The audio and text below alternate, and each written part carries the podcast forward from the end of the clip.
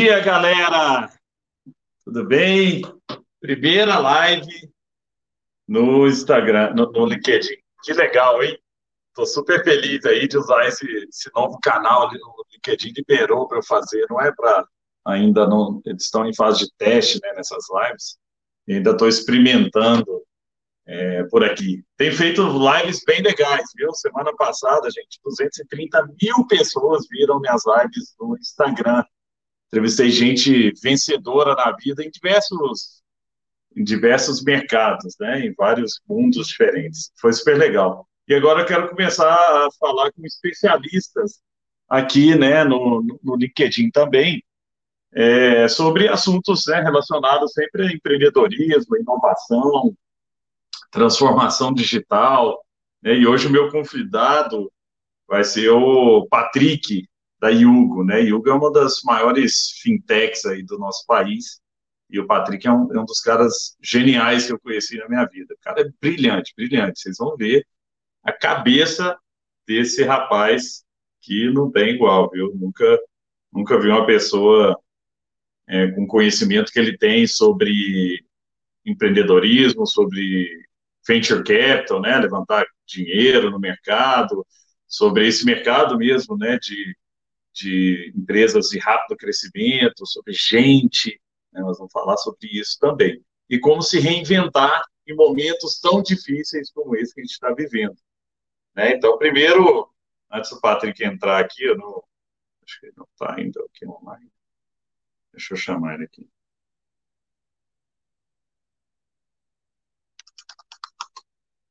chamei ele aqui, mas é, primeiro eu queria agradecer, né, todo mundo que está aí assistindo, o pessoal também, não sei se estão vendo no, no LinkedIn, no, no Instagram, a ideia é sempre trazer conteúdo de qualidade, né, nesse momento difícil para muita gente, tá? É, eu tenho certeza que o papo de hoje vai ser é, único, e vocês vão gostar muito. Eu criei, gente, é, um canal no Telegram, para falar sobre empreendedorismo, sobre inovação. Estou colocando muito gráfico lá, muito, é, muito conteúdo que eu consumo também. Estou gravando alguns conteúdos. Por exemplo, ontem eu gravei um áudio é, de 10 minutos sobre nove modelos de negócio que você poderia usar na sua empresa. Tá? Modelos de freemium, baseado em publicidade, baseado em venda direta, assinatura, marketplace. Eu detalhei um pouco mais sobre cada um desses modelos e eu estou preparando um outro conteúdo agora sobre é, é, estratégias de guerra para startups ou para empresas, né? Então, como é que você pode usar estratégias usadas em né, que já foram utilizadas em guerras para o seu negócio também? Eu gosto muito de ler sobre esse assunto, de estudar sobre esse assunto. Tem um livro até que eu recomendo para vocês, que, que é um livro chamado 33 Estratégias de Guerra. E ele mostra em diferentes é, momentos, né, como é que as pessoas conseguiram, é, como é que as pessoas em diferentes momentos conseguiram é, vencer batalhas que eram até improváveis de serem vencidas.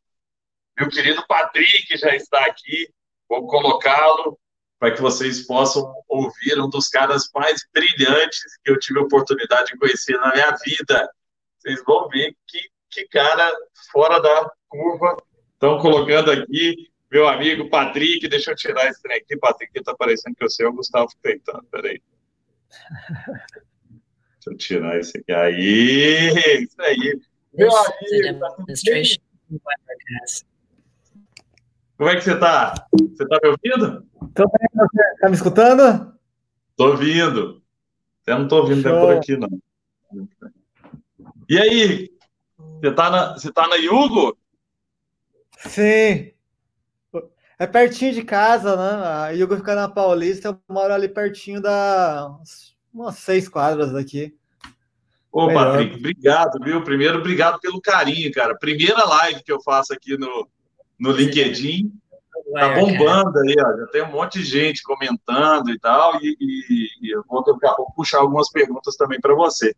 Mas, Patrick, antes de começar, queria que você contasse um pouquinho da sua jornada, né? Que começou lá no Mato Grosso na garagem da casa da sua mãe? Como é que saiu? Né? De onde saiu a ideia de montar a Yuko, que hoje é uma das maiores fintechs aí do país, né? no meio do Mato Grosso? teve a ideia de, de criar um negócio né, tão revolucionário? Como é que foi essa história? Legal. Então, na verdade, eu estou empreendendo já há mais de 20 anos, né? Estou começando a, a, Essa galera mais jovem começa a empreender e eu agora começo a me sentir um vovô, né? Apesar de parecer novinho, é tudo plástica, né? a Yuga é meu oitavo negócio. Meu primeiro negócio foi o mecanismo de busca aí na era pré-Google, ou seja, a internet mal tinha chegado no Brasil, não existia Google, existia um monte de mecanismo de busca, não sei é, quantos do, do, pessoal que está assistindo vai lembrar, mas você tinha o Cadê, você tinha o Aonde, você tinha uma série de mecanismos de busca. E eu comecei a empreender lá atrás, né? eu nunca parei de empreender. E a Yugo, na verdade, é, ela foi um projeto que ela, ela juntou todas as experiências que eu tive é, nos meus sucessos e, no meu, nos, e nas minhas falhas como empreendedor. Né? Então, a gente, quando empreende, o, o, o que eu gosto mais de empreender é que você está sempre aprendendo. Né? Você aprende com seus acertos, você aprende com seus erros. E os meus primeiros negócios, é, eu focava muito na tecnologia, né? Eu cada vez é, focava em ser melhor na tecnologia. E num determinado momento aí, entre o, quarto e o quinto negócio, é, eu entendi que por mais que tecnologia é, ela adiciona valor quando você empreende, ela é só um pedacinho da, da, da história toda. Então, entre o quarto e quinto negócio que eu tive, eu aprendi isso e eu comecei a buscar quais eram os, as outras características, os outros pontos de importância que eu deveria focar para ter um negócio de sucesso. Daí você começa a perceber que não adianta você ter o melhor produto se você não sabe lidar com gente, não adianta você ter o melhor produto se você não sabe vender. Então começa a cair essas fichas enquanto você vai evoluindo como empreendedor. Né? E a Yugo foi isso, foi uh, foi o final de um ciclo e o início de um novo ciclo onde eu entendi que tudo é importante, né? O produto é importante, tecnologia é importante, lidar com gente. Quando eu falo de gente, eu estou falando colaborador, cliente, investidor, é muito importante. Então, a, a Yugo foi a, basicamente quando cai aquela ficha, fala, entendi que tudo é importante e talvez com isso eu consiga construir um negócio muito maior. E eu estava aí no meu sétimo negócio, que era uma agência digital, era uma das maiores agências digitais de Mato Grosso do Sul, né? Você falou Mato Grosso, tem uma rixa enorme de é, Mato Grosso, Mato Grosso do Sul. e, e, foi quando caiu a ficha, falei, puxa, eu entendi, eu entendi que tudo é importante e o peso é o mesmo, né? Meu background é inteiro de tecnologia, então um cara que vem de tecnologia, ele acha que tecnologia e força bruta vai mudar o mundo e não muda, né? Você precisa saber lidar com gente, você precisa saber como é que vende, como que um, você insere um produto dentro de um mercado. Então, a Yugo foi isso. Eu tava, eu tinha acabado de entender muito de gente que para mim é um grande pilar quando você está empreendendo, né? Você tem que ter um tato, você tem que ter uma empatia e estar tá o tempo inteiro trabalhando essa empatia, melhorando isso e é, essa agência digital me trouxe isso, me trouxe esse conhecimento grande do pilar de gente que mudou minha vida. Puxa, eu entendi porque que eu ficava batendo a cabeça com tecnologia, com o melhor produto e não conseguia, só ficava patinando. Eu era teimoso, eu achava que o produto por si só ia fazer uma empresa acontecer. Né? Eu cheguei até empresa onde eu investi do bolso sozinho aí é, um milhão, um milhão e meio num produto, e o produto era muito bom, mas não adiantava porque os outros pilares não estavam aí no lugar. E a Yugo foi isso, começou realmente aí na garagem da minha mãe, foi quando eu parei para saber, caramba, aprendi algo que é muito importante, que talvez seja tudo que estava faltando para eu construir uma empresa de sucesso. E foi isso, começou na garagem da minha mãe, a gente não sabia ainda que ia ser uma fintech, até então eu estava imaginando uma empresa que ia ligar muito para a gente, que ia fazer bons produtos, cobrar mensalidade em cima desses produtos, mas eu não sabia ainda que era Yugo, que, que, que ia ser uma fintech, né? Basicamente, a gente descobriu aí isso no meio do caminho, e hoje a Yugo ela é grande, né? Como você falou. Isso foi, Patrick, voltando um pouquinho na sua história ali, 2013 você lançou a primeira, o primeiro MVP da Yugo? 2011 eu estava eu tava na garagem da minha mãe, né? E eu vim na metade de 2011 para São Paulo e fundei a Yugo efetivamente no início de 2012. Né? A Yugo foi fundada dia 30 de janeiro de 2012. Antes de fundar a Yugo, eu, eu venho de Mato Grosso do Sul, né? Eu me achava o maior caipirão do planeta. Então, eu trabalhei seis meses no mercado em São Paulo só para entender onde é que eu, eu me encaixava nesse mercado, né? Que às vezes a gente, como empreendedor, a gente acaba tendo uma visão errada de quem a gente realmente é, né? E a gente só sabe quem a gente realmente é quando o mercado fala quem o Patrick é ou quem o Gustavo Caetano é. Então, eu trabalhei seis meses em São Paulo, de junho até dezembro de 2011, e aí no início de 2012 eu fundei a IU. Genial, cara. Ô, ô Patrick, o que, que foi o, o, o, grande. Você falou de gente aí, né, cara? Você, você, você é um dos caras mais brilhantes. A gente está em alguns grupos em conjunto aí. Você sempre traz coisas muito é, inteligente, assim, um pensamento bem, bem, bem focado em gente mesmo, né? O que, que você acha que é o grande aprendizado para quem está começando, para quem já tem negócio, para atrair pessoas boas, né? Porque, assim, muita gente fala assim, pô, mas não tem dinheiro, né? Você também um dia lá atrás, no, no, começo, né, não tinha capacidade de trazer o melhor cara e tal. Mas como que você consegue montar um time bom no momento em que você ainda não é conhecido, ou não tem tanto dinheiro, ou não tem como é que foi lá atrás para você conseguir atrair gente boa para o negócio numa época que estava no começo daí? Vamos lá. Então, primeiro, como eu disse para você, é, essa parte de descobrir quem o Patrick era em São Paulo também é também é de uma certa forma é, uma maneira de você se colocar no mercado. Eu acho que para mim a coisa mais importante como empreendedor é reputação. Eu valorizo muito isso. Então, esses seis meses que eu trabalhei em São Paulo, basicamente eu estava, além de estar trabalhando, construindo reputação. Então, às vezes, você ajuda o empreendedor com algo que você sabe de graça, sem cobrar nada, porque você sabe que você precisa construir uma rede, você precisa deixar cada vez mais forte o seu nome no mercado. Então, eu fiz isso nos primeiros seis meses. Né? Eu estava trabalhando, para ter uma ideia, numa startup e um dos investidores dessa startup, ele era um cara muito influente no, no mercado financeiro.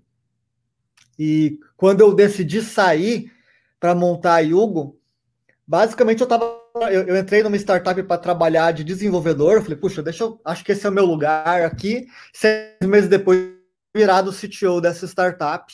E quando eu fui entregar meu pedido de, de demissão, esse vice-presidente aí da, dessa, bolsa, da Bolsa de Valor me ligou e falou: Puxa, Patrick, se você sair, eu acho que a startup vai morrer. Você não tem nada de porcentagem, mas você estava trabalhando, dando seu sangue como se fosse sua, e agora eu não sei qual que vai ser aí o futuro dessa startup que eu investi. E ele pediu um negócio assim muito estranho. Ele falou: Eu queria muito que, em vez de sair, você me desse um aviso prévio de, acho que foi 160 dias.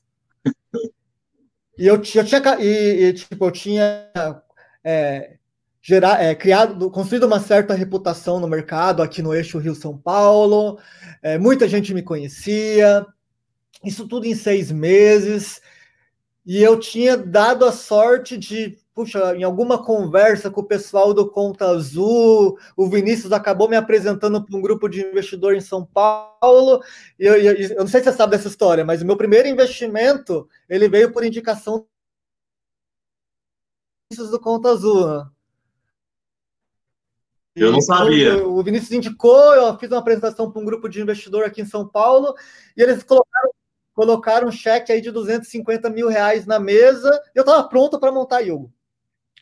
Só que daí aconteceu esse lance desse vice-presidente da Bovespa, né, que é B3 hoje, pedir um aviso prévio de 160 dias. E eu acho que o fundamento de entender de gente de reputação vem de qual foi minha resposta é, para esse investidor. Eu falei, cara, eu, tô, eu trabalhei numa empresa, gerei reputação, e tem, e tem um cara que é relevante pedindo para mim um aviso prévio de 160 dias. E eu fiz um negócio assim que foi absurdo, todo mundo considerou absurdo na época, e esses investidores que colocaram o cheque de 250 mil na mesa acharam meio estranho no início, mas uma semana depois eles voltaram para conversar comigo. Foi mais ou menos o seguinte: eu voltei para esses investidores e falei, pessoal, é o seguinte, é, pronto para montar a Yugo, mas é, o vice-presidente da B3 pediu para mim fazer um aviso prévio maior porque ele, ele confia em tudo que eu entreguei aonde eu, nessa empresa que eu estava trabalhando. E como eu acredito muito em construção de reputação, de caráter, eu vou aceitar esse aviso prévio de 160 dias. Então, estou aqui sendo honesto com vocês. É, vocês podem, se vocês quiserem tirar o cheque da mesa e levar para outra startup, tudo bem, mas eu vou dar esse aviso prévio.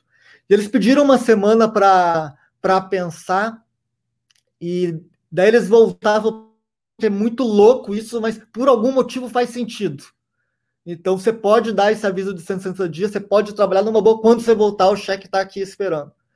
E foi muito louco, né? Porque o negócio você não costuma ver, né? As pessoas olham muito o negócio, puxa, deixa para o meu próximo emprego, e não olha para construção de conexão, que é muito mais importante do que o valor do dinheiro em si. Né?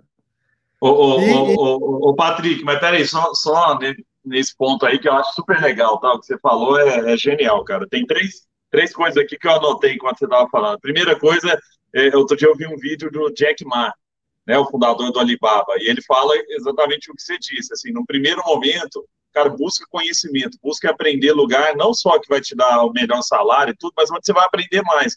Né? Porque às vezes o cara vai para uma empresa gigantesca, né, para um banco gigante, então, não vai para aprender nada. Aí ele, cara, faz o que eu estou te mandando ali.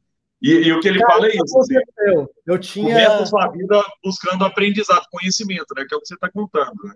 Sim, eu vim para São Paulo, eu achava que era um caipira, ia receber proposta. Para mim, eu achei, se alguém me der um emprego de R$ 3.500 ali, há oito anos atrás, eu estava feliz da vida e mal eu sabia o tanto de conhecimento que eu tinha. Eu tinha proposta de empresas gigantes que eu, eu vim para falar, se alguém me der 3.500, eu estou feliz da vida. Eu recebi propostas de oito para cima de empresas gigantescas e eu escolhi trabalhar numa empresa que eu ia ganhar menos mas como eu já entendia de gente, eu conseguia, puxa, deixa eu entender quem são os sócios, quem são os investidores, qual que é a trilha de crescimento de carreira. Quer dizer, você olha muito para salário, você aceita trabalhar numa multinacional e você esquece que uma empresa que tem, vamos lá, 500, 600 funcionários, já existe toda uma política de como que você sai de desenvolvedor para se tornar um CTO ou até mesmo um sócio. As pessoas às vezes esquecem isso, e daí o que acaba acontecendo é, puxa, deixa eu me tornar o melhor desenvolvedor possível e quem pagar mais é para onde eu vou. E, e, às vezes esse é o pior caminho possível, né? Porque você está olhando o dinheiro e não a construção de uma rede. Né? Pois é, não, genial, cara. E, e outra coisa que você falou que eu achei muito legal é, é, um negócio que eu acredito muito também, assim, que sempre que a gente, as novas empresas, né, e o, o, o Patrick, toda vez que a gente vai no mercado brigar contra um grande, o grande usa um negócio chamado medo, incerteza e dúvida. Né? O medo incerteza e dúvida é assim, pô, você vai contratar da Hugo ou de mim, que sou grandão, sou um banco, sou né, um cara grande e tal.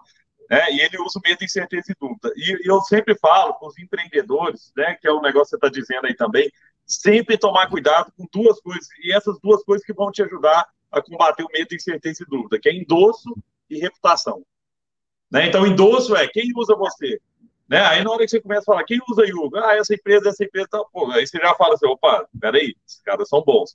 Né? No caso da samba lá, pô, quem usa a samba? A Globo usa. Você vai falar o quê? A Globo usa, cara. É, a Croton usa, a maior universidade privada do mundo usa a gente para distribuir vídeo para milhões de alunos. E aí, você vai falar, não, não dá conta de pegar meu projeto? Então, essa é a primeira coisa. E a segunda coisa é reputação.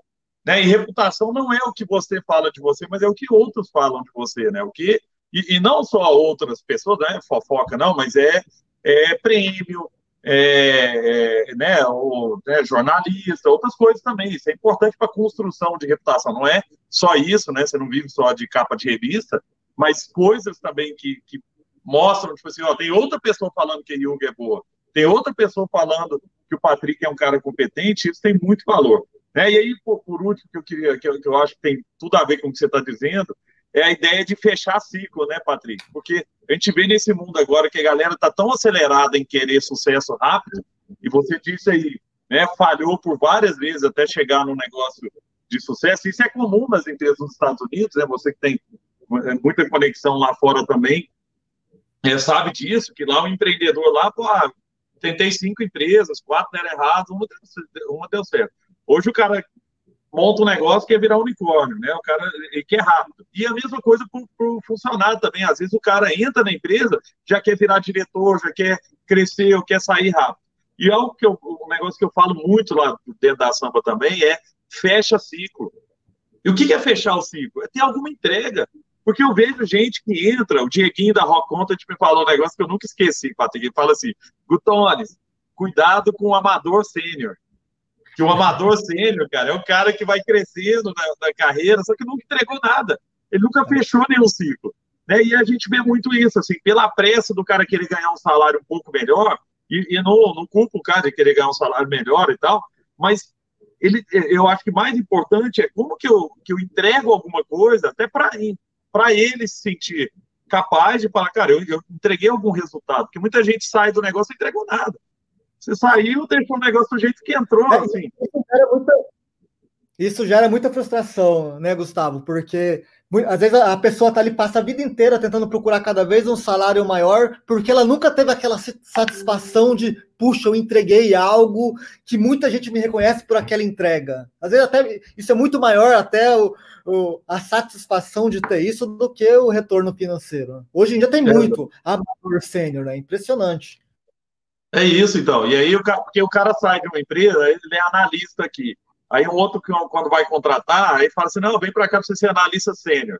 Aí seis meses depois, esse cara é coordenador, aí depois ele virou gerente. Só que ele não passou por momentos, porque o, cara que só passou por momentos bons, e aí você traz isso muito na sua história, se você tivesse só passado por momentos bons, possivelmente você não construiria o que você construiu.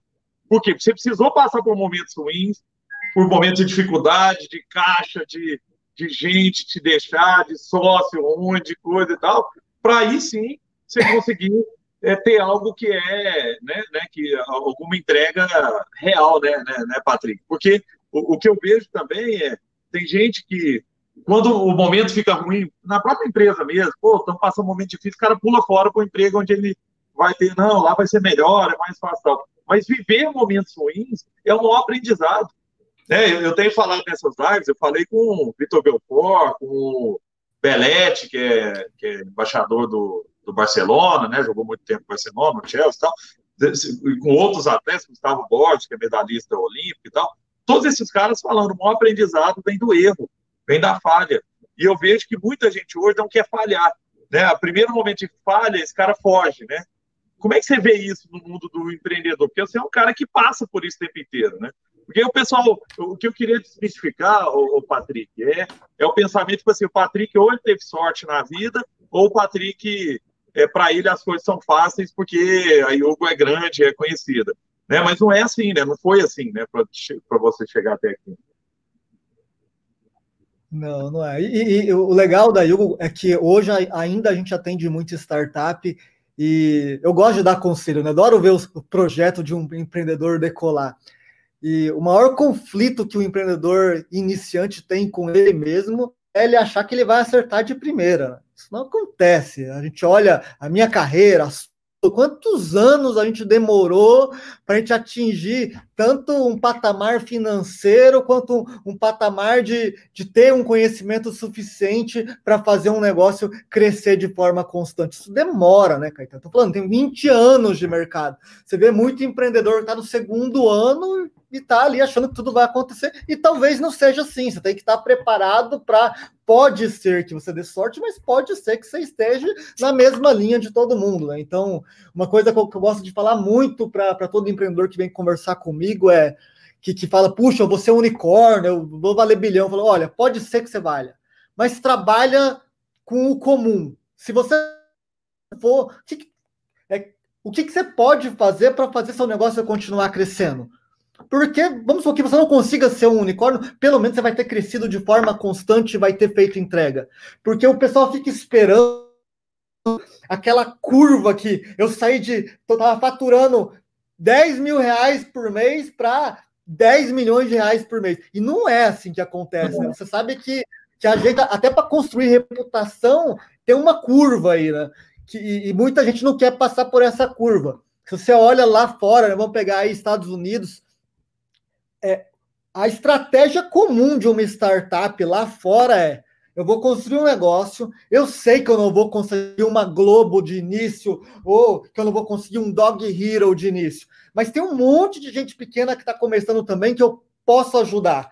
Então, lá fora você vê muito essa estratégia. Eu vou atender um monte de startup, vou ir atendendo, vou pegar relevância, uma hora de tanto atender startup, eu vou pegar uma conta grande e essa conta grande vai trazer outra, e isso que vai me dar a escala. O pessoal não tem paciência para isso. Né? A Hugo ficou três anos aí atendendo cada startup, startup, startup, startup, startup, até ter um volume de relevância. E daí você começa a ver uns legais, né? Um desenvolvedor que trabalhava numa startup, que daí acabou saindo, indo para uma multinacional, e como ele trabalhou com a sua tecnologia lá atrás, ele confia, ele te dá a porta de entrada da multinacional, e isso vai virando uma bola de neve. O problema é que ninguém quer passar pelo início, que é difícil, é doído, teu salário está lá embaixo, você tem todas essas perrengas com sócio, com investidor, com colaborador, montar time sem você ter nome. É difícil, é a parte difícil da coisa. Hoje é fácil chegar e olhar, pô, a Hugo fatura 100 milhões por ano, levantou o investimento, a vida do Patrick é super fácil. Mas ninguém olha lá atrás, eu até três da manhã, trabalhando de dia para lidar com o cliente, à noite codificando o projeto e fazendo o produto. É fácil olhar agora, né? A sua história é bem parecida também.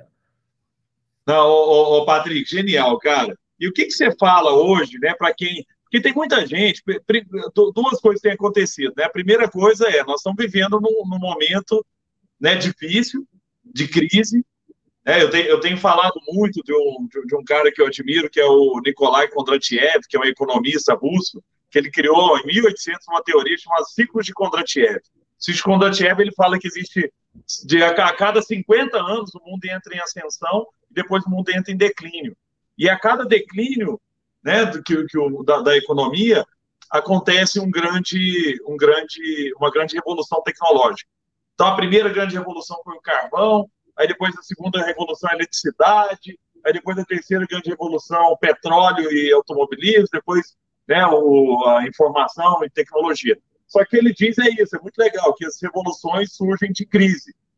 Né? E nós estamos vivendo um momento de crise agora, né? Todo mundo em casa, mudou os hábitos, economia vai para o saco. Né? O que, que você vê? O que, que você é, diz agora para os empreendedores? Primeiro, para quem já empreende né, em negócios tradicionais, como que esse cara pode se reinventar?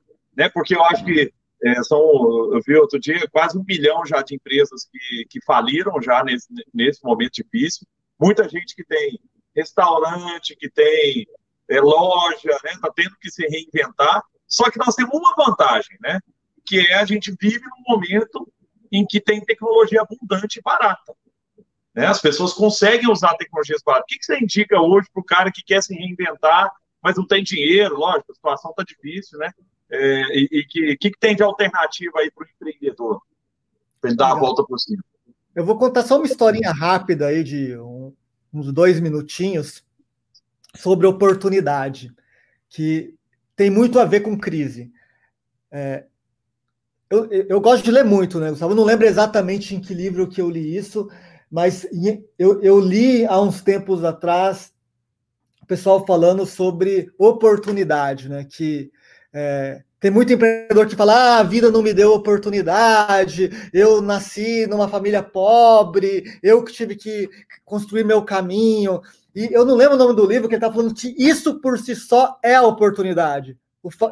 Talvez se você nascesse numa família rica e tivesse tudo, você não iria se mexer para construir algo grande. Então fala muito que o fato de você ter ou não dinheiro, de você estar não é, bem ou não posicionado é, num, num círculo social relevante, é a oportunidade em si.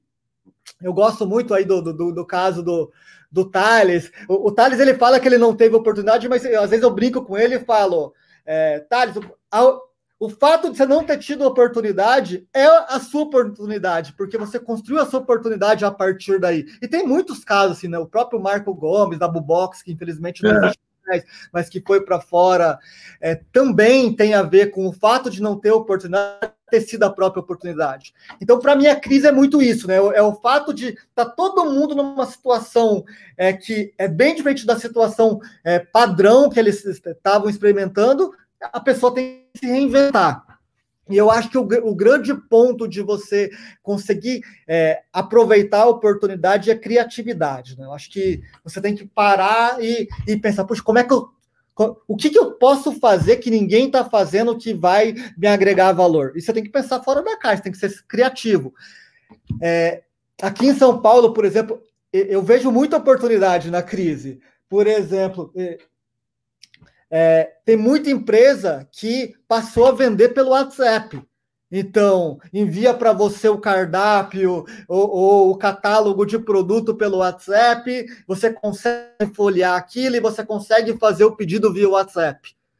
E, e às vezes eu olho aqui e falo, puxa, beleza, é, essa empresa que resolveu o problema, eu estou comprando, mas poderia ser muito melhor ela poderia fazer um negócio ainda mais profissional. Como é que eu vendo de forma extremamente profissional via WhatsApp, super rápido, para o cliente acompanhar a entrega até em casa? Como é que eu fidelizo esse cliente? Pô, vou, é, já que eu não, já que meu custo está menor porque minha infraestrutura está mais enxuta, como é que eu invisto para consolidar a primeira compra desse cliente? Será que eu vou dar 50% de desconto? Ou vou mandar alguma coisa para esse cliente? Eu vejo algumas ações, mas eu não vejo nada estruturado para. Puxa, o momento é de vender de forma online. Qual a melhor forma de vender online? Como que eu ofereço o melhor catálogo para o cara não ter que baixar um PDF ou ter que ficar lendo um texto enorme no WhatsApp que toda hora ele tem que abrir aquele texto? Então tem muita oportunidade aí. Quem fizer bem feito, é, é, a experiência de compra. Você nem precisa ter um site e tal. Você pode fazer esse atendimento tete a tete via WhatsApp com texto, mas como que eu faço isso de forma excelente? Então, eu acho que é, é um momento de você ter criatividade, de você olhar é, como que o padrão de compra mudou e como que você ataca isso. Então, você tem algumas tecnologias que ajudam você a receber, né? Link de pagamento, como é que eu salvo o cartão de crédito desse cliente para ele não ter que digitar toda vez ou ter que descer com o cartão de crédito o prédio para ir lá pagar. Você começa a olhar tudo isso, puxa, como é que eu ofereço uma experiência que, que esse, o meu cliente vai comprar de falar, caramba, como foi fácil comprar dessa loja, eu vou comprar dessa loja até passar a crise e se brincar, você usou aí três, quatro meses de crise para fidelizar um cliente que quando o mercado começar a voltar, a, gente sabe que não vai ser o mercado como era antigamente, vai ser um mix do que é agora com o que era antigamente. Então, como que você aproveita esse momento para ficar ainda mais forte? Né? Aí tem, você vai ter que investir, você vai ter que usar sua criatividade, você vai ter que parar um tempo para pensar como é que você melhora toda essa experiência. E tem muita lojinha tradicional, açougue, mercadinho, que nem tem um site. E eu, sinceramente, eu nem acredito que talvez seja o momento deles terem um site ou um aplicativo. Mas você pode pensar em toda essa experiência de atender o cliente de, de uma forma que, puxa, vai revolucionar é, a forma como o cliente está te vendo. Acho que tem espaço para isso ainda. É, a gente está aí, eu falo, ainda no início dessa crise, né? Talvez chegando aí na metade, tem muita oportunidade aí. E eu e, e ninguém parou de consumir, né? É, só, só, só, um ponto em cima de, disso aí que eu queria que você explorasse melhor. Assim. Uma coisa que eu acho que é interessante é que é, você falou um ponto muito legal. Assim, todo mundo acha que tem que ter uma app ou tem que ter um site, né?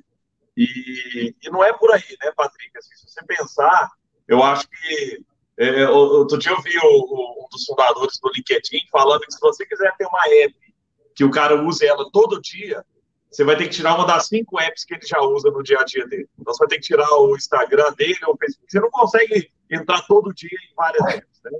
Então, é, é muito difícil, né? Você pensa, quanto de app tem no nosso celular que às vezes você nem lembra que você tem aqui. De vez em quando eu vou fazer uma limpa, você não, que tem? Esse, né? Eu nem sei para que serve, tá lá. Então, muitas vezes é usar o poder das plataformas, né? Pô, seja os marketplaces, né? Usar marketplace já aberto, ou que é o que você está dizendo, usar o poder do WhatsApp, porque está todo mundo no WhatsApp. 98% da, das pessoas que têm celular têm WhatsApp. Ou usar o poder do, do Instagram, ou usar o poder de um. Né, assim, tem rede pronta com audiência lá dentro, né? É mais fácil você construir uma audiência lá dentro do que você tentar puxar uma audiência para uma app sua, para um site seu, não é isso?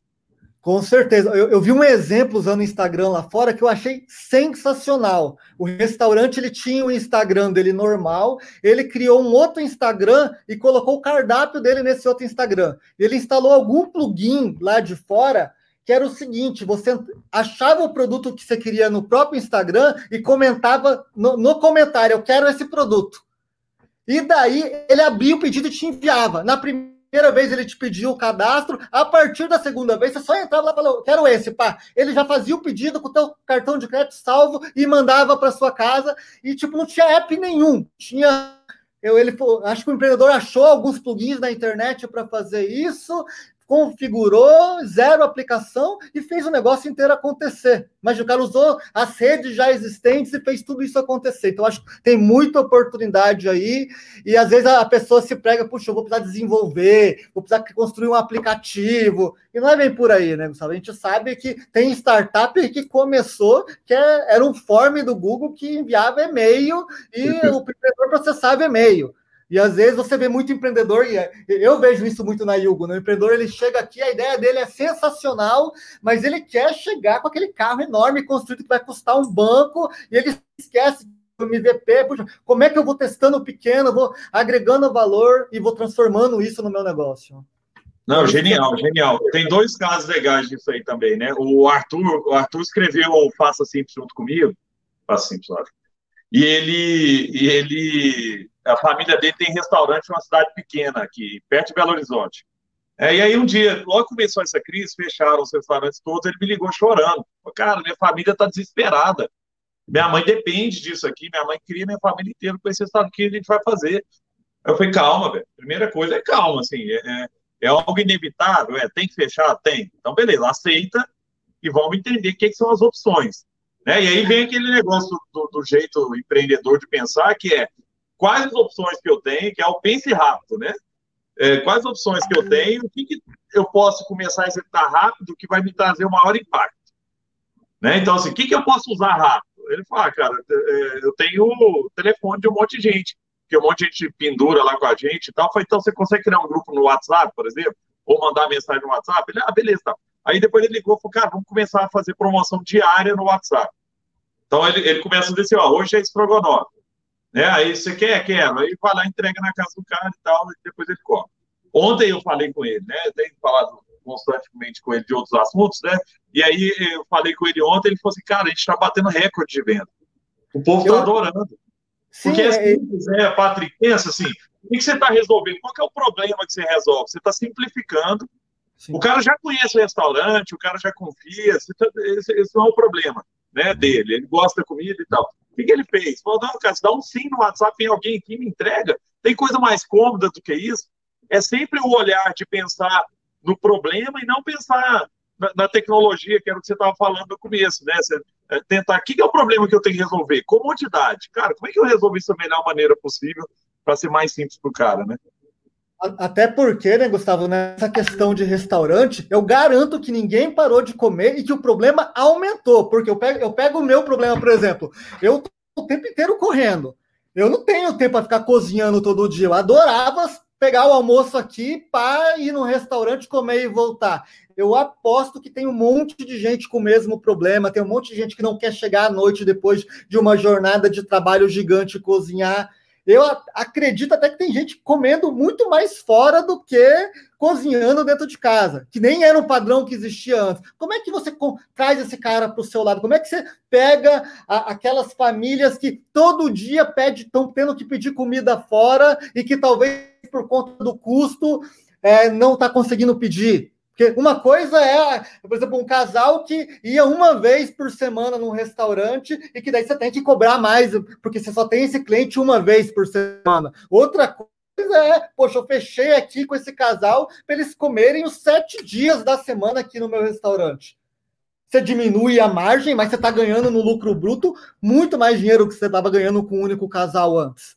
Fala, puxa, quantos casais desse eu preciso para manter meu negócio de pé? O que, que eu posso fazer para. Então tem, tem muita coisa, tecnologia, a forma de pensar. Porque eu garanto, as pessoas não pararam de comer. A crise sai, mas as pessoas não pararam de comer, as pessoas estão comendo ainda. A questão é como é que você atinge essas pessoas de forma recorrente, como é que você fideliza esses clientes. Genial, genial. Ô, Patrick, e como é que você lida com planejamento? O que, que você diz para as pessoas? Né? Porque, assim, tem uma, uma frase que eu gosto muito, você já ouviu ela várias vezes, que é se houver disparidade entre o mapa e o terreno, fique sempre com o terreno. Né, uma frase do exército canadense. E ela fala basicamente: se você tiver um mapa na sua frente, soldado, fala que tem um rio passando. Você olha no chão, não tem um rio, começa, não começa a nadar na areia, não, acredita no que você está vendo. Né? E eu vejo que muito empreendedor ainda acredita demais no plano. Né? E o que, o que ficou claro agora para a gente aqui é que todo mundo pode ter um plano, tem que ter, né? Todo, toda empresa que a gente conhece tem meta, tem visão, tem para onde eu quero ir, tem meu objetivo maior. Só que você não pode acreditar que aquilo ali tudo vai dar certo o tempo inteiro, né? Senão você põe lá no. Né? Eu vejo várias pessoas assim, ah, mas se eu pegar só 1% desse mercado, já são não sei quantos milhões. Eu só, é só 1%, né? Mas, tipo assim, fica um negócio muito intangível, né? Eu vi outro dia aquele Tony Robbins, né? Aquele guru lá, ele, ele fala assim, você tem que ter um plano, mas você tem que descer para como eu chego nesse plano, né? O que, que é? Como que destrinchar aquele negócio ali. Você tem que começar a buscar resultado para aquilo ali, para que você possa acreditar no plano e, e, voltar a sonhar com um objetivo maior. Porque o que ele fala é o seguinte: às vezes o cara põe assim, ah, não, até o final do ano eu vou faturar 10 milhões. Aí chega no meio do caminho não vai dando, porque o cara não desce para o como, né? Ele tem um plano lá macro e fala isso, ah, vou vender para 1% do mercado, ou eu só preciso crescer 10% ao mês, entendeu? É só 10% ao mês, cara. E, e a realidade é diferente, né? Como que você é, lida com isso? O que, que você fala para os empreendedores né, sobre planejamento, sobre. Eu sei que você é um cara expert nisso, sobre planejamento, sobre estratégia, sobre futuro.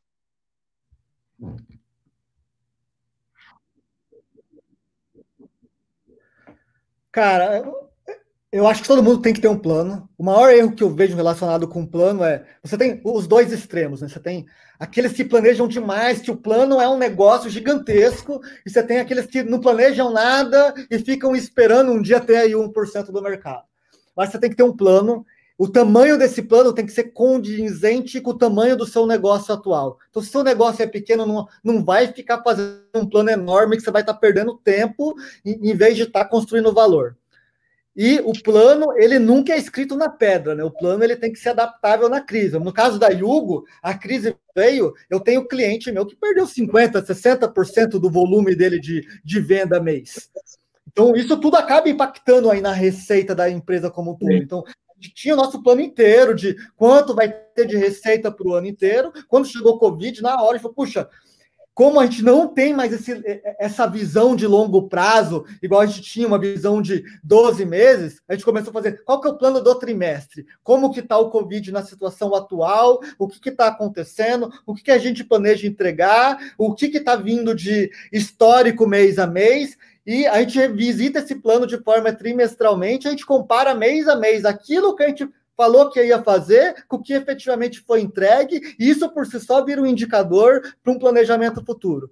Então, o plano ele precisa existir, ele tem que ser prático, ele tem que ser um negócio baby steps. Então, às vezes a gente olha e fala: puxa, a Hugo vai um dia faturar um bilhão de reais por ano. A gente sabe quanto que a gente vinha crescendo, qual que é a nossa curva, e não adianta eu falar que ano que vem vai crescer 100% a minha receita, sendo que eu tenho um histórico que vinha crescendo 30%. Como a gente costuma fazer aqui é, eu mantenho os 30%, ah, estou fazendo 100 milhões, vai crescer 30%, daqui três anos não vai chegar a um bilhão nem ferrando. Então, eu já eu começo a aceitar a realidade que, do jeito que eu estava vindo, não vai chegar a um bilhão. Esse é o primeiro passo, você conscientizar aonde você está e aonde você está indo, né? Quanto você está vendendo por mês, qual que é o seu crescimento histórico, ou qual que é, o, qual que é a sua é, redução de receita histórica para você entender para onde isso vai te enviar, a sua margem, a sua taxa de churn, né? ou é, quantos por cento dos seus clientes voltam para fazer uma recompra no seu estabelecimento é, mês a mês ou semana a semana. O primeiro passo é você ter esses indicadores mínimos, não adianta ter um monte, é, quais são os mínimos que fazem o seu negócio crescer ou diminuir e traçar um plano para beleza. Eu sei que nesses indicadores a minha empresa vai ter essa curva aqui. Beleza. Quais são os experimentos, ou quais são os mini planos que eu vou colocar em prática para mudar esses indicadores? Porque toda vez que você, se você encontrar os principais indicadores de crescimento do seu negócio e você conseguir, com mini planos, que é ou um pedaço do seu plano maior, mudar esses indicadores, aí sim você consegue realmente causar impacto e fazer seu negócio continuar a crescer. Né? Tem muita gente que faz aquele plano enorme, mas não sabe nem qual que é o indicador que vai fazer a diferença de você entregar 10 mil de receita receita. No... E é bem engraçado isso, né? É, a, a, gente costuma mentir para a gente mesmo porque isso traz conforto, né? Quando eu falo de negócio recorrente, negócio de mensalidade, Muita gente fala, puxa, eu vou conquistar meus primeiros 100 clientes, falando aqui de, de negócio vendendo para negócio, em três meses. E a verdade, se você pegar o padrão, é oito, nove meses. É um ou outro que consegue fazer em dois, três meses. E se você olhar todo empreendedor que chega falando de, de negócio de mensalidade, fala, não, vou conseguir 100 mensalistas no primeiro mês. Aí você olha o histórico de mil negócios, 20 conseguiram. Ou seja, não é uma verdade. Não adianta você acreditar nisso que é um tiro no pé, né? Você tem que ter muito. Você tem que saber muito quais são os seus indicadores e o que, que eles estão te dizendo nesse momento para você poder tomar a decisão, né? O que a gente mais vê empreendedor que mente para si mesmo. E, e é aí que o plano começa a dar errado, porque você começa a fazer um plano de que pô, você está vendendo 20 mil esse mês, do nada você vai começar a trabalhar agora e no mês que vem você vai fazer 40 mil. Poxa, quer ter esse plano? Tenha, mas tem um mais conservador também que te mostra como que vai de 20 a 22, a 25, a 28 e vai gerando um conforto que quando você tiver pleno conforto dos seus indicadores, a hora que você falar vou de 25 para 50, você vai. E às vezes você fica olhando um empreendedor tentando sair de 20 para 40 e ele fica dando porrada todo mês para fazer isso acontecer. Isso nunca acontece, porque ele nunca conseguiu sair de 20 para 22. Genial, cara, genial. Então, você estava falando aqui, eu estava pensando, uma vez eu tive com o Flávio Augusto lá na casa dele em Orlando, né? E ele, o Flávio Augusto, né, vendeu uma WhatsApp, ele é dono do Orlando City e tal, um cara, né, bilionário, tá na Forbes aí e tal. E eu perguntei, sempre que encontro esses empreendedores, né, Patrick, eu perguntei, mas que, que, qual foi a virada, né? O que, que te fez o dia que você descobriu que esse era um negócio da sua vida, que ia dar certo e tal? E ele falou assim, foi, Gustavo, o dia que eu descobri que eu não era uma empresa, o WhatsApp não era uma empresa de abrir franquia, como todas as empresas de plano de, de, de curso inglês eram. É que, como é que o cara ganhava dinheiro? Ganhava dinheiro abrindo franquia.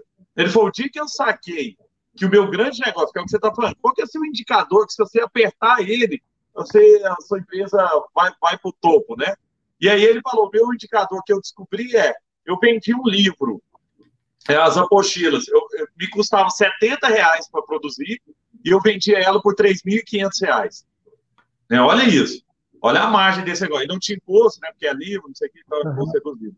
E aí ele falou: ah, então imagina o seguinte: o dia que eu descobri que o meu negócio era isso aqui, eu comecei a abrir franquia mais barato para ter as pessoas na ponta comprarem a apostila, porque minha margem, meu, crescimento ia vir de apostila.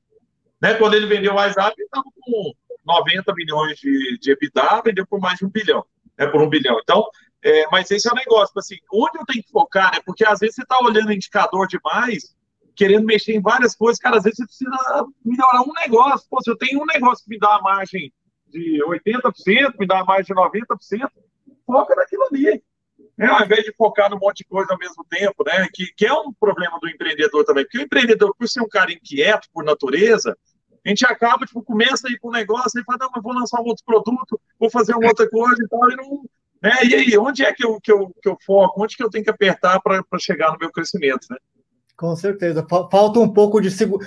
Nós, como empreendedor, a gente é ansioso por natureza, né, Gustavo? Então falta um pouquinho de. Puxa, como é que eu seguro a ansiedade? Como é que eu descubro quais são os três principais indicadores que vão mudar meu negócio e vou fazer o café com leite dia a dia ali na, em, em, cima daqueles indicadores e vou aprender sobre isso e vou melhorar meu plano e vou adaptar meu plano, porque às vezes eu estava olhando que eu ia vender, vem uma Covid tira 30% da sua receita. Você tem que dar dois passos para trás e olhar para, poxa, peraí, é, falou que ia ter um rio aqui no meio do deserto, infelizmente o, o sol está muito mais forte, não tem mais o rio, eu precisava desse rio para poder acampar, para chegar onde eu tenho que acampar, o que eu vou fazer? Então você tem que ter essa linha de pensamento, se adaptar rápido, e, e não, acho que o principal é não assustar, né? Porque crise acaba assustando, puxa, eu não estou vendendo, vou fechar meu negócio, falei, tem que tirar a cabeça de falar, puxa, essa é a realidade, como é que eu me adapto? Porque o, o ponto é, não é só você que está na crise, Está todo mundo na crise. Então não diminuiu só para você, diminuiu para todo mundo que está no mesmo segmento que você. Como é que você olha para, puxa, se essa é a nova realidade, como é que eu me aproveito disso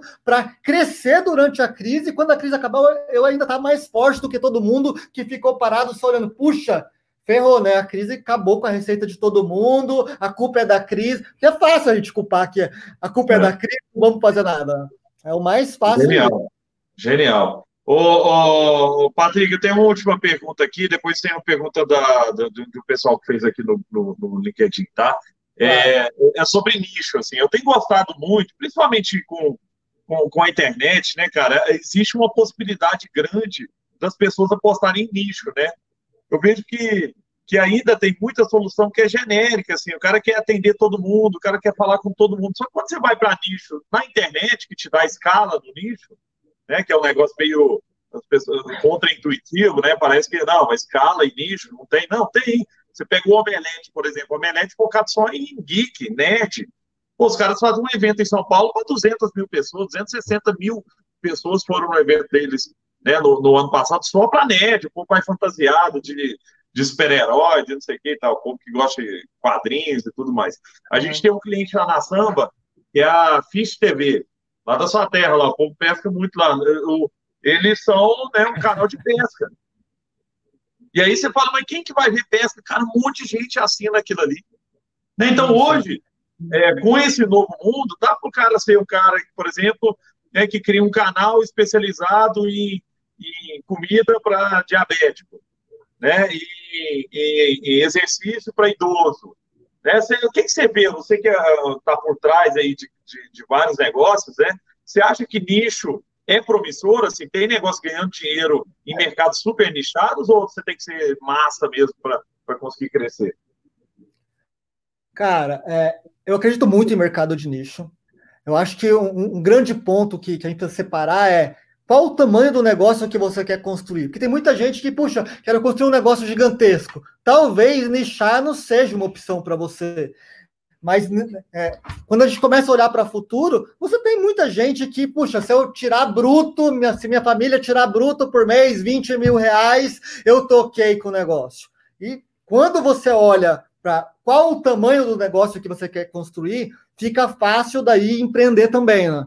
Então, uhum. quando eu olho para nicho, olhando principalmente para a crise, você tem muita oportunidade de nicho na crise, né? O que, que acontece? Às vezes você olha, puxa, eu vou para a internet, mas vou vender para todo mundo. Pô, sou um restaurante local é, que fica localizado aqui na Paulista com a Augusta você começar a pensar de forma inteligente, como é que eu atendo num raio de cinco quadras todos os casais que jantam à noite? Eu vou fazer um preço, mensalidade que ele pague e recebe a comida todo dia em casa.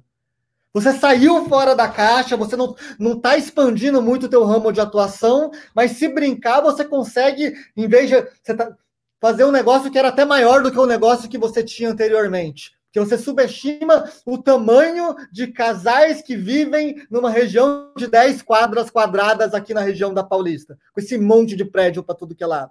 Olha, então, eu conheci, só, só, só uma observação, eu conheci um pessoal da P7, produtora de vídeo, os uhum. caras são especialistas em produção de vídeo para casamento.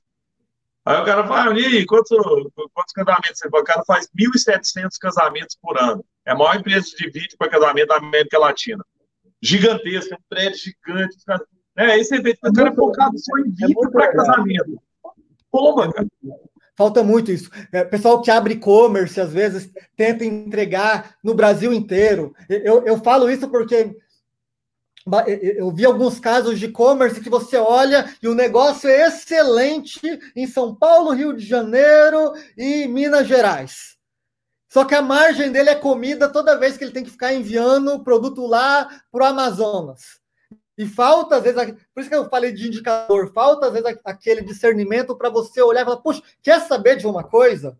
Podem falar o que quiser de meu e-commerce agora em diante, só vai vender para São Paulo, Rio de Janeiro e Belo Horizonte. E nisso o cara triplica a margem dele. Então falta muito isso de você escolher o mercado que você quer atacar, né? O que você mais vê empreendedor falando, puxa, eu vou atacar Brasil e se brincar, o cara não quer atacar Brasil, América Latina e para o mundo. E talvez é melhor ele vender só para São Paulo e focar em vender só para São é. Paulo do que ficar tentando atacar esse mercado enorme que acaba, é, a, verba de marketing acaba sendo pulverizada e não acaba tendo o efeito que precisaria ter. Né? Então você vê muito caso, oh. assim, esse caso de é perfeito, né? Tem várias startups de casamento aqui na U que a gente vai para caramba. essa empresa ganha dinheiro só com casamento, às vezes só com casamento numa determinada região, e é fantástico quando você olha para a base e vê empreendedores que sabem qual é o seu mercado. Né? Faz muita diferença você saber qual é o seu mercado. E o local é cada vez mais forte, né? Você falou um negócio legal, né, Patrick? Assim, muita gente também pensa no, no global, no coisa, lógico tem que ter esse pensamento, mas para alguns negócios, para outros, o local é mais interessante, né? Porque casamento mesmo é um negócio que, pô, vou chamar uma empresa lá de, do Rio de Janeiro para fazer um casamento aqui em Belo Horizonte? Não, quero uma empresa daqui. Né? Quem que é o especialista? Quem conhece esse mercado? E aí alimentação é assim, né? tem várias coisas que você pode aproveitar o local. Aí, o Patrick, o papo tá legal demais, o pessoal tá adorando aqui no LinkedIn. E o Johnny Alcântara fez uma pergunta, vamos fazer ela mais genérica, ele fez específico para estética, mas como que a Yugo pode ajudar empresas, né, ou pessoas, por exemplo, que tem, tinham atendimento em domicílio, né? O que, que é que, que, que você acha que pode usar, usando a Yugo também, mas né, com modelo de negócio, pra, né, no caso dele aqui, é estética corporal, é, com atendimento em domicílio, né? Como é que você tem visto esse tipo? A gente tem amigos, né, que tem negócios né, né nessa área que estão bem impactados, né? O que, que, que você acha que dá para mexer nesse momento aí? E aí, Hugo, ajudar. O, o, que eu tenho visto, no geral, em, em estético, no, é basicamente o pessoal fazendo os cupons, né, que dá direito a essa pessoa utilizar em até X meses, o tratamento pela metade do preço. Isso tem acontecido muito. O que eu tenho visto também é o, o tratamento em domicílio. Algumas empresas estão fazendo. Eu não sei como como está a legislação para isso, se permite atender ou não. Mas se caso permite, tem muita coisa que dá para fazer, né? Reduz um pouco o valor na crise, salva o cartão de crédito dessa pessoa, combina algo mensal, porque Imagina, você está numa crise, você não sabe quanto você vai vender amanhã. É melhor se reduzir pela metade sua margem e triplicar a quantidade de clientes que você atende do que ficar tentando vender pelo mesmo valor, sendo que sua estrutura de custo está inchada. Então, eu vejo muita empresa fazendo isso, fazendo com sucesso, diminuindo o valor, tendo um controle maior sobre a margem, fidelizando o cliente. Eu acho que, que na crise, quando você olha para negócio que, é, de estética, você tem que olhar outras formas de, de prestar o serviço. O serviço é o mesmo, mas olhar outras formas de prestar o serviço, que é, puxa, olhar muito para a taxa de churn que eu falei, né? Pô, você, vamos supor que você, passa, você faz a unha de alguém, você fazia a unha dessa pessoa uma vez por mês. Como que você pode fazer a unha dessa pessoa três vezes por mês, mesmo diminuindo o teu valor? Como que você faz essa pessoa indicar outras pessoas? Pô, se você me indicar um cliente novo, eu vou fazer sua unha de graça durante um mês. Como que eu. E, e, por isso que eu falei, sempre o controle do indicador. Porque se você consegue fidelizar mais, ou seja, se cada pessoa, cada cliente novo que você coloca para dentro está comprando toda semana de você, os clientes já existentes, você está dando incentivo para eles indicarem novas pessoas, você consegue construir um negócio sólido assim, né? Eu olho muito, é, é, eu, quando, sempre quando eu estou começando um negócio, eu olho muito para lucro bruto, que é basicamente o seguinte: puxa, quanto que eu preciso fazer por mês para meu negócio parar de pé agora nesse cenário pós-crise? Puxa, eu preciso ter 15 mil reais, eu começo daí. Eu vou, puxa, desses 15 mil, quanto que eu já tenho dentro de casa da minha receita que era existente e que diminuiu? Pô, eu tenho 7 mil. Pô, desses 7 mil, Será que eu consigo diminuir esses 7 mil para 5 e usar 2 mil como incentivo para melhorar e trazer novos clientes para chegar no meu patamar de 15 mil de novo? Porque, você, porque o pessoal costuma olhar, puxa, eu ganhava 15 mil, agora estou ganhando 8 mil, estou ganhando 7 mil, ferrou. Você tem que olhar para, puxa, beleza, o que, que eu faço com esses 7 mil para voltar rapidamente para os 15? Porque eu garanto que o pessoal não parou de fazer unha. Todas as minhas amigas, é, minha namorada, toda semana estão fazendo a unha de algum jeito. Ou tá indo no salão, ligando para um salão que a, a pessoa, é, a manicure vai atender em casa porque não pode atender no salão, que vai ir com a máscara. Falou. Tá acontecendo, as pessoas não pararam de consumir, gente. É só você é pegar, pega as mulheres de em volta de vocês e ver se elas não estão com unha feita e cabelo feito. Como elas estão fazendo?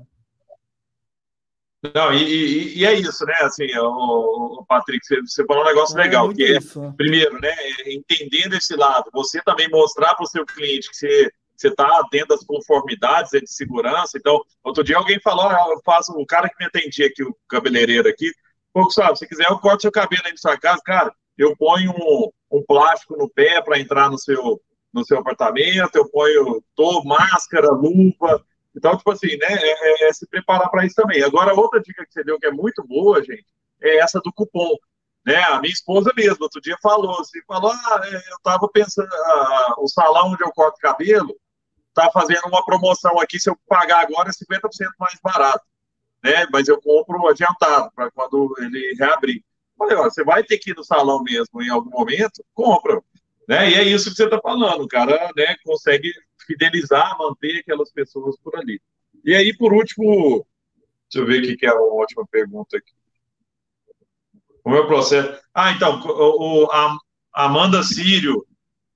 Não, Marcos, Marcos Bordon está perguntando aqui, o, o, Patrick, como que é o processo de recrutar e manter gente de alta performance na área de tecnologia, que é uma área super né, é, inflada, e tá, tá, tá todo mundo buscando talentos em tecnologia, né? Hoje o cara que é desenvolvedor é rei, né?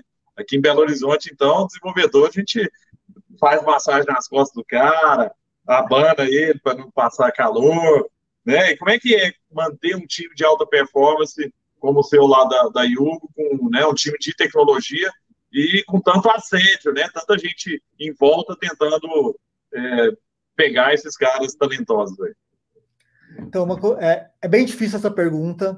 Eu que venho de, da área de tecnologia, eu sei o quão difícil é, ainda mais com todo esse assédio. Né? Tem empresa hoje que contrata desenvolvedor para ele ficar parado seis meses lá, só para não perder a oportunidade ter contratado um, desenvolvedor que ele vai precisar ali na frente. Isso acontece com muita frequência.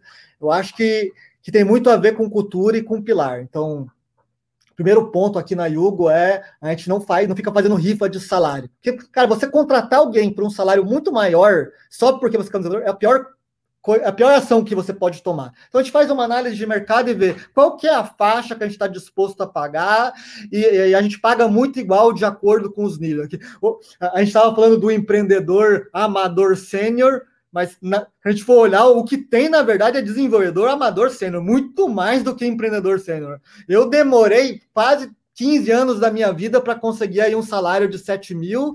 Hoje, o desenvolvedor está três anos no mercado, mal sai da faculdade já quer ganhar 10 mil. Né? Então tem que tomar é. muito. Você, você, existe a demanda de mercado e daí tá todo mundo achando tem gente que não é sênior que está cobrando salário de sênior. E a pior coisa que você pode fazer é pagar 10 mil para um amador sênior, que ele vai te entregar nada. Uma outra, uma outra coisa que eu, eu olho muito dentro de casa é a escolha de tecnologia.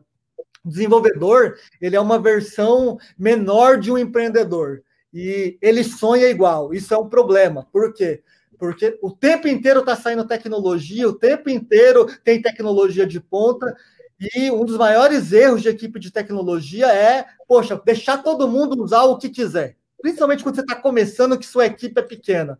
Então, uma coisa, é, uma, um, um assunto que a gente evangeliza muito aqui dentro da Yugo é, poxa, como, vamos fazer um tech stack. O que é um tech stack? É, quais são as tecnologias que você utiliza e vamos escolher elas. Tem que dar para contar no máximo nas, nos dedos das duas mãos e você revisita isso ano a ano e você tem os targets de quando você altera isso. Porque isso facilita muito na hora de contratar. Porque o que eu vejo muito nas startups que eu visito é você começa a visitar e ver, ah, essa empresa tem 15, 15 desenvolvedores, desses 15 desenvolvedores tem lá 4, 5 squad, cada squad trabalha com um tipo diferente de tecnologia. Então, o, que a gente evangeliza muito aqui na Yugo é que menos é mais, que você vai ter muito mais satisfação pessoal de estar trabalhando num negócio que todo mundo sabe qual que é o tech stack, quando que vão ser as entregas, que é muito mais satisfatório você cumprir com a entrega, conseguir trabalhar de uma forma que seja às oito horas por dia, você ir embora com aquela sensação, puxa, entreguei tanto hoje, tá tudo de pé funcionando. Então, esse é o maior desafio na hora de contratar, porque um, você vai ter que olhar toda a parte de cultura e ter certeza que essa pessoa não está rifando salário no mercado. Porque vai ter um monte de gente rifando. Então você vai contratar mais devagar, olhando para pessoas que queiram construir uma carreira. E você vai ter que vender seu peixe, vai ter que mostrar que essa pessoa está trabalhando com você, ela vai estar tá tendo a realização financeira e a realização é, pessoal, né? Que é, puxa, eu estou trabalhando num lugar que eu gosto. Você vê muita gente ganhando um banco que odeia estar tá trabalhando no lugar que está trabalhando, porque é aquele inferno, né? O sistema caiu várias vezes durante o dia, o app na Apple Store está bugado, o app na Android Store tá, na Play Store tá bugado, e fica o tempo inteiro todo mundo correndo, apagando fogo, e você percebe de conversar com o profissional que tá todo mundo cansado disso. Então, quando eu contrato, eu olho muito, eu tento identificar esses profissionais que estão cansados dessa metodologia padrão que está todo mundo utilizando, que o desenvolvedor chega morto em casa, eu trago aqui, você vai ter sua satisfação pessoal que você não teve em nenhum lugar que você trabalhou até hoje, você vai ganhar um pouco menos do que você está ganhando hoje, mas se a gente construir junto essa história, você vai construir uma carreira sólida, você vai ser mais feliz do que você jamais foi até hoje e você vai gostar de trabalhar na Yugo. Então, eu, eu, eu vendo esse peixe de que a satisfação pessoal é tão importante quanto a satisfação financeira. E, poxa, vamos trabalhar de. Imagina todo dia você vir é, desenvolver aqui na Yugo e você se, se sentir feliz, que a, a maior dificuldade do desenvolvedor, todo desenvolvedor está cansado, porque todo, ter ideia é fácil, né? O maior problema do desenvolvedor é que ele tá, às vezes ele está numa empresa, está todo mundo tendo ideia, ideia, ideia todo dia, e para entregar essas ideias, você precisa de desenvolvedor infinito, está todo mundo contratando até dizer chega. Na Yugo a gente faz um pouquinho diferente, a gente olha poxa, o primeiro os indicadores, depois quais são os produtos que realmente fazem diferença, depois não vamos tentar inovar de fora a fora, vamos construir a nossa caixinha de tecnologia e vamos usar ela. E, isso funciona para a gente. Uma coisa que eu gosto de fazer também, é, quando você olha para design de produto, né? Você tem startup, às vezes, que a cada três meses ele refaz o design inteiro do produto. Então a gente costuma colocar constante aqui, que é, puxa, design de produto, direção de arte, a gente vai mudar uma vez por ano. E vai ter aquele período que a gente vai chegar, vai olhar o design, vamos criar nova direção de arte, e depois que aquilo fechou, só vai mudar de novo daqui 12 meses para você fazer a pessoa, na, toda vez que ela estiver pensando em direção de arte, ela pensar um pouquinho, puxa, isso aqui só vai mudar daqui 12 meses. Senão você começa a deixar abertura para desenvolvedor, para designer, mudar as coisas de uma forma tão rápida que não necessariamente agrega valor para o produto e quando você vê, tá todo mundo infeliz na hora de trabalhar. Então, eu acho que tem formas de você olhar para o trabalho é, de maneiras que você é, traga a satisfação pessoal e a satisfação financeira. Porque sempre vai ter gente querendo contratar, pagando o valor que for, e eu acho que o pior que você pode fazer é entrar aí nessa competição, porque tem gente de bolso fundo aí, e você vai acabar sem produto nenhum, porque você vai estar o tempo inteiro ciclando esse monte de gente que só quer dinheiro, mas que também está infeliz no pessoal e às vezes nem sabe, e você nunca tem nenhum tipo de entrega, né? Que acaba acontecendo o que você falou aí do empreendedorismo amador sênior, acaba acontecendo aí o desenvolvedor que é amador se vende como sênior e não consegue entregar nada de valor para você. Esse aí é o chamado programador que não programa. É aquele cara que enrola, enrola, enrola, mas não faz nada, né? Ô, Patrick, obrigado, viu? Que papo legal, que aula que você deu, cara. De verdade, você é um cara é, brilhante, sempre com ideias é, diferentes, inovadoras, mas é um cara que realiza, né? O que vocês viram, gente, é que o Patrick além de um sonhador, como todo empreendedor precisa ser, é um cara que vai lá e faz. Testa, experimenta, erra, né, Patrick? Eu acho que isso é fundamental e sua história mostra né, a importância também de erros e acertos para a construção né, de, uma, de uma carreira de sucesso, de um empreendimento de sucesso. Obrigado, viu, pelo carinho, obrigado pelo seu tempo. Adorei nosso papo aqui e a gente volta a se falar mais. Obrigado, viu, Patrick? Legal, Gustavo. Obrigado pela oportunidade. Queria agradecer a toda a audiência que acompanhou a gente. E, pessoal, fé aí que seja criativo, que a gente vai passar pela essa crise. Muita gente vai ser maior do que entrou na crise e pensem de forma criativa, tá bom? O, o Gustavo aí é um grande idealizador de como pensar simples. Então, eu acho que é criatividade alinhado com esse pensamento simples, você consegue entregar resultado, acredita, não fica assustado e tamo aí. Obrigado de novo, viu, Gustavo? É sempre um prazer estar conversando contigo. Você sabe que eu te acho um cara incrível, super inteligente e eu estou à disposição aí, tá bom? Obrigado pelo carinho, viu? Você é o cara fora da curva. Obrigado, Patrick. Fica bem aí. Valeu. Gente, que papo legal, hein? Patrick é um cara incrível, tem minha admiração é, construir um negócio de sucesso e tem essa humildade, né, esse carisma que, que é dele mesmo. É, essa semana eu ainda vou entrevistar o Sandro Magaldi, o Murilo Gan, o Ronaldo Lemos e em diversos canais, tá, gente? Então, o que eu queria pedir para vocês é sigam lá no, no, no, meu Telegram, entra no Telegram, baixa o Telegram aí, coloca lá Pense Simples, ou clica nesse link aí, t.me barra Pense Simples, que eu estou colocando esses conteúdos lá, gravação também das lives, algumas eu coloco por lá também, estou colocando muito conteúdo de gráfico, muito, né, muita aula, muito conhecimento que eu venho adquirindo né, no meu dia a dia, estou colocando lá de graça para que vocês possam desfrutar também. E essas agendas de live têm surgido o tempo inteiro. Muita live legal, muito conteúdo legal, tá bom? Obrigado pelo carinho de todos aí e a gente volta a se falar. Um beijo e pensem simples, gente.